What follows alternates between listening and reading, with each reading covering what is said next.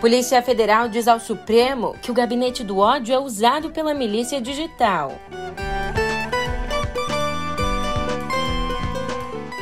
Falando em Supremo, a corte faz a alegria da classe política em dois julgamentos.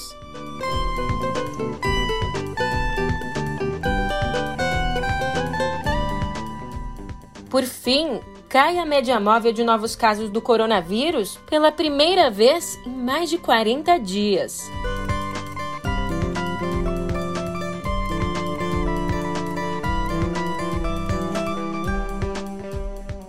Um ótimo dia, uma ótima tarde, uma ótima noite para você. Eu sou a Julia Keck e vem cá, como é que você tá, hein? Achou que a nossa sexta seria tranquila? Que nada! Olha só o que explodiu nesse finalzinho da semana. O Supremo recebeu um relatório da PF que aponta a relação entre a milícia digital e o gabinete do ódio. Agora eu te explico tudo isso no pé do ouvido. Música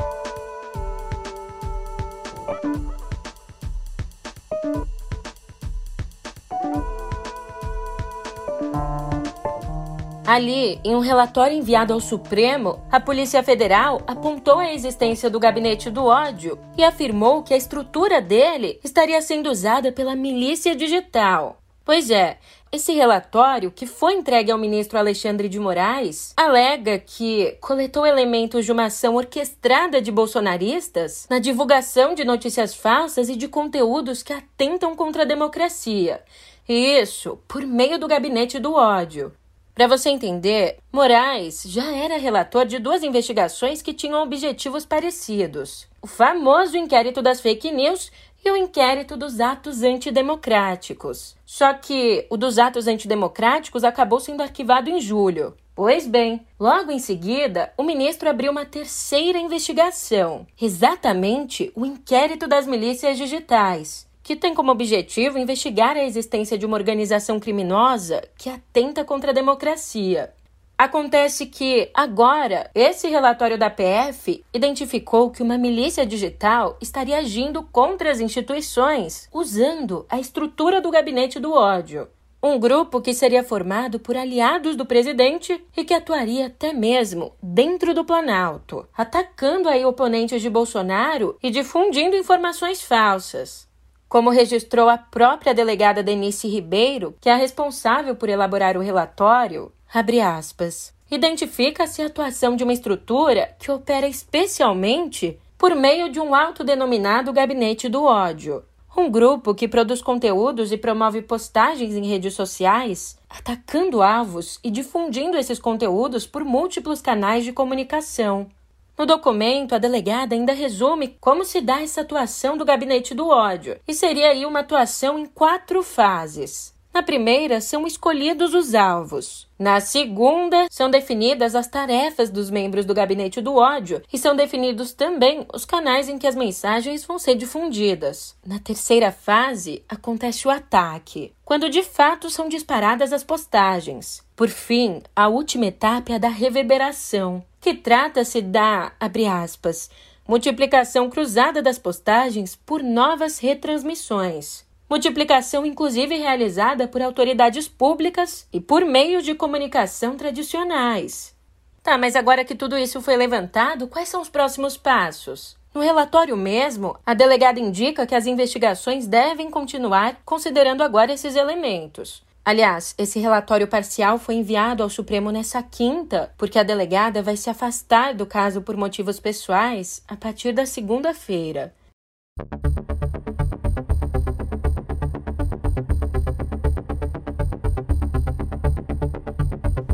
E vou te contar. Ontem, o Supremo Tribunal Federal fez a alegria da classe política em dois julgamentos, que devem ser concluídos ainda hoje. Sextou mesmo. Bom, no primeiro dos julgamentos, a corte formou maioria para rejeitar uma denúncia de corrupção passiva contra o presidente da Câmara, o Arthur Lira, ali no âmbito da Lava Jato. Lira é acusado de receber propina no valor de um milhão e meio de reais da construtora Queiroz Galvão, o relator, o ministro Edson Fachin, disse que o Ministério Público não conseguiu produzir qualquer prova do pagamento. E foi acompanhado no entendimento por Alexandre de Moraes, Gilmar Mendes, Ricardo Lewandowski, Dias Toffoli, Carmen Lúcia e também a ministra Rosa Weber. Já no segundo julgamento, também sob a relatoria de Faquim, o mesmo grupo de ministros votou para arquivar os inquéritos contra os senadores Renan Calheiros e Jader Barbalho, os dois do MDB investigados por um suposto esquema de propinas na construção da hidrelétrica de Belo Monte, no Pará. Dessa vez, Faquin alegou que, embora haja indícios de pagamento de propinas na obra, a PGR não conseguiu identificar conexão entre o crime e os parlamentares, tirando a delação feita pelo ex-senador Delcídio do Amaral. E Gilmar Mendes aproveitou a deixa para mais uma vez criticar o uso de delações premiadas como base de inquéritos.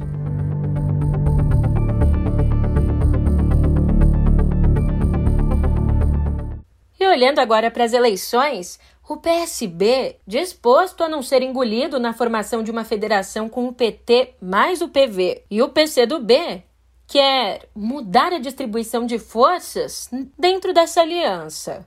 Carlos Siqueira, o presidente do PSB, defende que o número de prefeitos e vereadores ali nos lugares onde o PSB leva vantagem seja considerado, em vez de considerarem só a quantidade da bancada federal. O PT não aceita isso por ter mais deputados, enquanto o PV e o PCdoB, que tem poucos prefeitos, temem ficar de fora da cúpula da federação. Falando ainda de questões partidárias, segundo fontes ligadas ao ex-ministro Sérgio Moro, a migração dele do Podemos para o União Brasil foi descartada. E mesmo uma coligação entre os dois partidos parece cada vez mais difícil. E isso por conta das questões regionais. Explico. Em vários estados, líderes locais do União Brasil são aliados de adversários de Moro, como aliados do presidente Jair Bolsonaro e do ex-presidente Lula.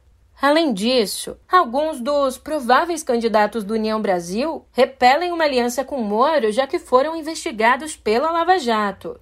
Sabe aquela história de dois pesos, duas medidas? É, bolsonaristas como o secretário de Cultura, o Mário Frias, e também os deputados Bia Kicis e Eduardo Bolsonaro saíram em defesa do ex-BBB e comentarista Adrilles Jorge, demitido da Jovem Pan depois de fazer, ao vivo, um gesto semelhante a uma saudação nazista. Ao mesmo tempo, Eduardo anunciou uma ação no Conselho de Ética da Câmara contra o colega Kim Kataguiri, que no podcast Flow classificou como um erro a Alemanha ter criminalizado o nazismo depois da Segunda Guerra. O motivo para as posturas conflitantes? Uma pista. Kim Kataguiri, líder do MBL, rompeu com o governo Bolsonaro e faz campanha para Sérgio Moro. Enquanto isso, o Tribunal de Justiça do Rio deu 48 horas para que o Flow tire do ar e também tire das redes sociais os comentários do apresentador Bruno Ayub, o Monarque. Comentários esses em que ele defende a criação de um partido nazista no Brasil. A ação foi movida pela Federação Israelita do Estado do Rio de Janeiro. Aliás, Kim Kataguiri levantou o ponto sobre a Alemanha que eu já falei por aqui no mesmo episódio do podcast. E Adrilles, defendido pelos bolsonaristas, fez o gesto que está sendo investigado pelo Ministério Público ao defender de forma calorada a Monarque, afastado do Flow depois da reação de patrocinadores.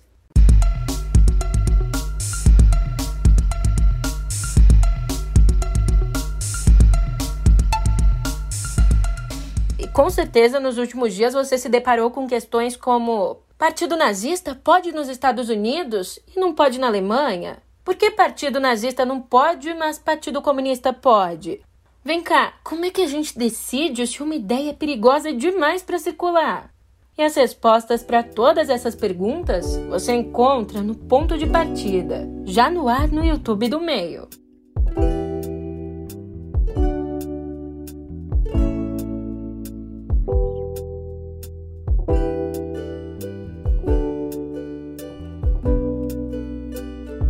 Domingo agora, que vem chegando por aí, marca o centenário da Semana de Arte Moderna.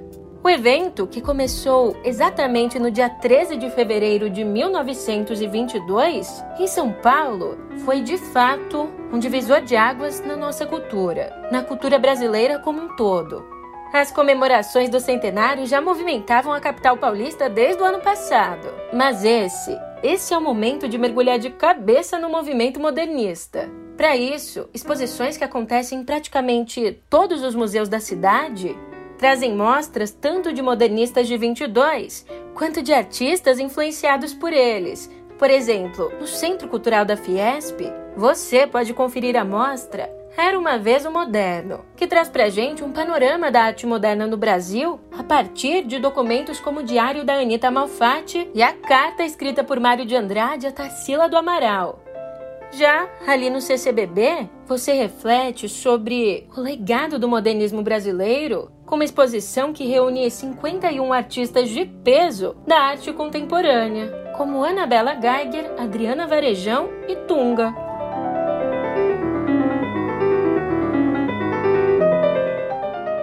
Só que, se você pensa que o modernismo paulistano está só fechado ali nas galerias, tá muito enganado.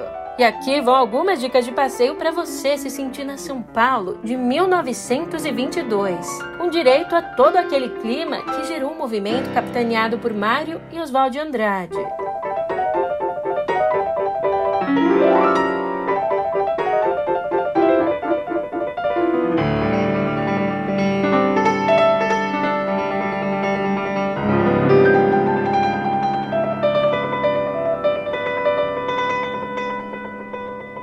Claro que a primeira sugestão de passeio não poderia ser outra, senão o Teatro Municipal, que foi sede da Semana de Arte Moderna.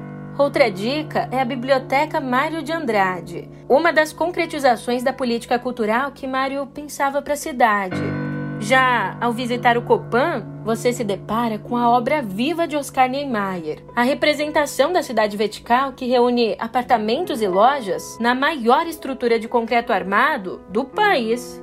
Por fim, eu trago aqui a sugestão do Teatro Oficina, um edifício dos anos 80 projetado por Lina Bobardi e Edson Elito.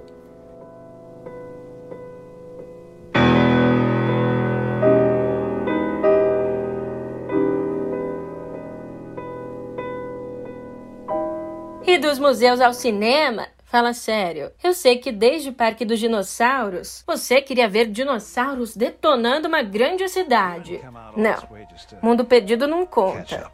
Bom, então eu te conto que a espera acabou.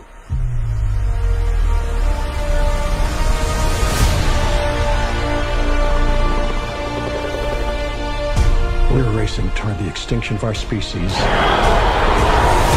We not only lack dominion over nature, we're subordinate to it. Saiu ontem o trailer de Jurassic World Domínio, que não só traz velociraptors, tiranossauros e todos os outros auros infernizando o mundo moderno, como ainda reúne os elencos das duas trilogias. Infelizmente, a estreia mesmo para valer é só no dia 10 de junho.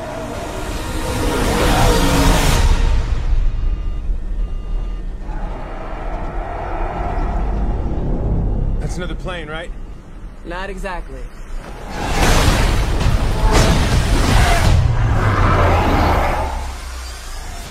Agora trago boas notícias. Ah não, esse é o nome aí de outro podcast, deixa pra lá. Agora uma boa notícia para você, fã de Futurama. A série cult de Matt Groening, o criador dos Simpsons, vai ganhar 20 novos episódios sob encomenda do canal de streaming Hulu. Para quem não conhece, trata-se da história de Fry, um sujeito que não entrou na fila de distribuição de cérebros e acaba congelado acidentalmente em 2000, sendo descongelado só em 2999. Então, no futuro, com amigos alienígenas, robóticos e mutantes, ele tenta se adaptar ali na nova realidade. E uma curiosidade: o último episódio da série original foi ao ar em 2013. Faz tempo, hein? Aliás, Pasme. 2013 parece que foi ontem, mas já se foram nove anos. E olha, eu tenho uma boa e uma má notícia para te contar. Vamos lá, começando pela má notícia. Por conta do coronavírus, a banda norueguesa Aha, sensação nos anos 80 e 90, adiou os shows da turnê aqui no Brasil. A boa notícia é que, como a gente estava falando agora há pouco, se nove anos passaram piscando, a nova data vai chegar rapidinho, já que você só vai ter que esperar alguns meses. É, a turnê foi remarcada para julho. A excursão mundial do grupo celebra aí os 37 anos de lançamento do disco de estreia, Hunting High and Low, que tomou de assalto as paradas em 1985. Os ingressos para os shows de Recife e São Paulo estão esgotados, mas ainda tem ingressos em Salvador, Belo Horizonte, Rio de Janeiro e Curitiba.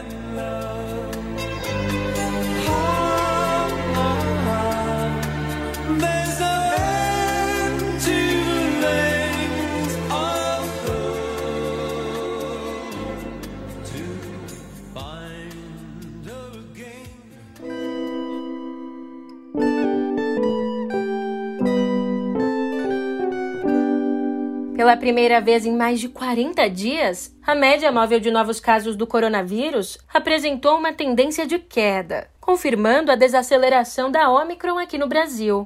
Mas ó, os números ainda são bem altos. Ontem foram confirmados 165.359 novos casos, com a média em sete dias de 146.540, o que representa uma queda de 20% na média em relação ao período anterior.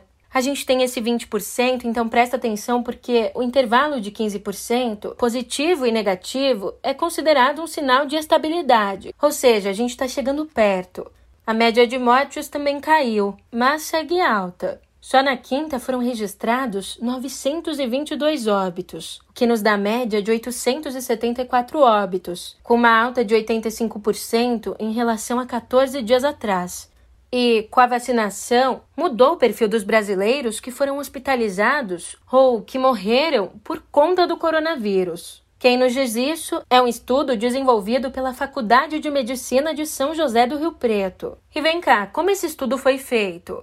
Com base em dados de 2.777 pacientes atendidos entre 5 de janeiro e 12 de setembro do ano passado, ali no hospital de referência da região, os pesquisadores compararam os perfis de vacinados e não vacinados. Assim, concluíram que, no grupo dos não vacinados, fatores como comorbidades apresentaram riscos muito mais sérios que entre os imunizados.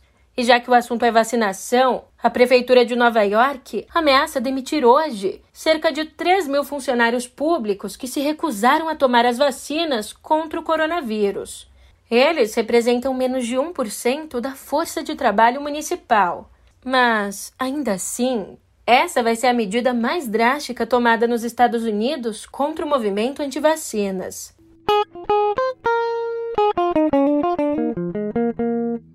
Voltando ao Brasil e conversando agora sobre educação, a União Nacional dos Estudantes, a UNE, pediu ontem ao INEP que revise as notas do Enem 2021. A entidade argumenta ter recebido reclamações sobre discrepância no resultado por parte de pessoas que prestaram o exame. E essa discrepância se daria aí comparando a nota final ao gabarito divulgado pela INEP. Lembrando que as notas do Enem foram liberadas na noite de quarta pelo MEC. Ah, e é bom esclarecer aqui que a nota do Enem não é formada simplesmente por uma soma de acertos. Isso porque o INEP trabalha com um modelo chamado de teoria de respostas ao item, onde questões são classificadas como fáceis, médias e difíceis. Assim, se um estudante acerta uma questão difícil de uma matéria, mas acaba errando as fáceis, o modelo interpreta que ele pode ter chutado, então atribui um valor menor ao acerto. Dessa forma, duas provas com o mesmo número de acertos podem ter notas diferentes. E a gente fecha aqui a nossa conversa na Editoria de Viver com uma despedida. Morreu na terça, nos Estados Unidos, o virologista francês Luc Montagnier, que ganhou o Nobel de Medicina em 2008 por ter identificado lá em 1983, junto com dois colegas, o vírus HIV, causador da AIDS.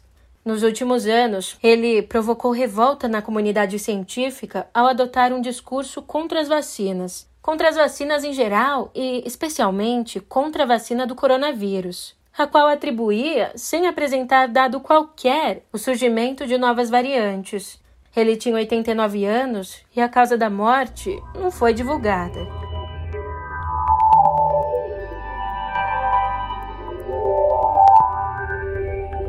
E aqui em Cotidiano Digital eu te conto que ontem o Congresso promulgou a PEC que inclui a proteção de dados pessoais entre os direitos fundamentais do cidadão. Agora, parte da Constituição o texto inclui no artigo 5 que trata ali dos direitos individuais e coletivos, o trecho que diz ser, abre aspas, assegurado, nos termos da lei, o direito à proteção de dados pessoais, inclusive nos meios digitais. Com isso, a inclusão torna o tema cláusula pétrea, ou seja, qualquer mudança na proteção de dados terá de ser no sentido de ampliar e resguardar direitos. Além disso, cabe à União fiscalizar a proteção e o tratamento de dados pessoais. Essa proposta faz parte de um pacote de mudanças aprovadas recentemente para aprimorar o tratamento de dados no país. Entre essas mudanças, a gente tem, por exemplo, a Lei Geral de Proteção de Dados Pessoais e a Autoridade Nacional de Proteção de Dados.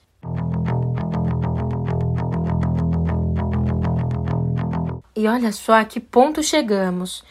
A Apple vai alertar os usuários do AirTag que configurarem o dispositivo pela primeira vez de que é ilegal usá-lo para rastrear pessoas. Infelizmente, têm sido cada vez mais frequentes os casos de mulheres que foram rastreadas por meio de AirTags depois que os dispositivos foram colocados, sem o conhecimento delas, em casacos ou bolsas. A Apple também disse que está atualizando as orientações no site da empresa sobre o que fazer caso um AirTag indesejado esteja próximo e também como desativá-lo. Mais uma notícia: ontem o Google revelou detalhes do primeiro preview para desenvolvedores do Android 13. De acordo com a empresa, essa nova versão do sistema operacional foca basicamente em três pilares: a segurança, a privacidade e a produtividade. Por enquanto, o Android 13 só vai estar disponível para a linha de smartphones Pixel, mas a versão final deve ser lançada até agosto. E me diz, agora o sextou tá liberado, né? Pois eu te encontro por aqui na segunda. Até lá!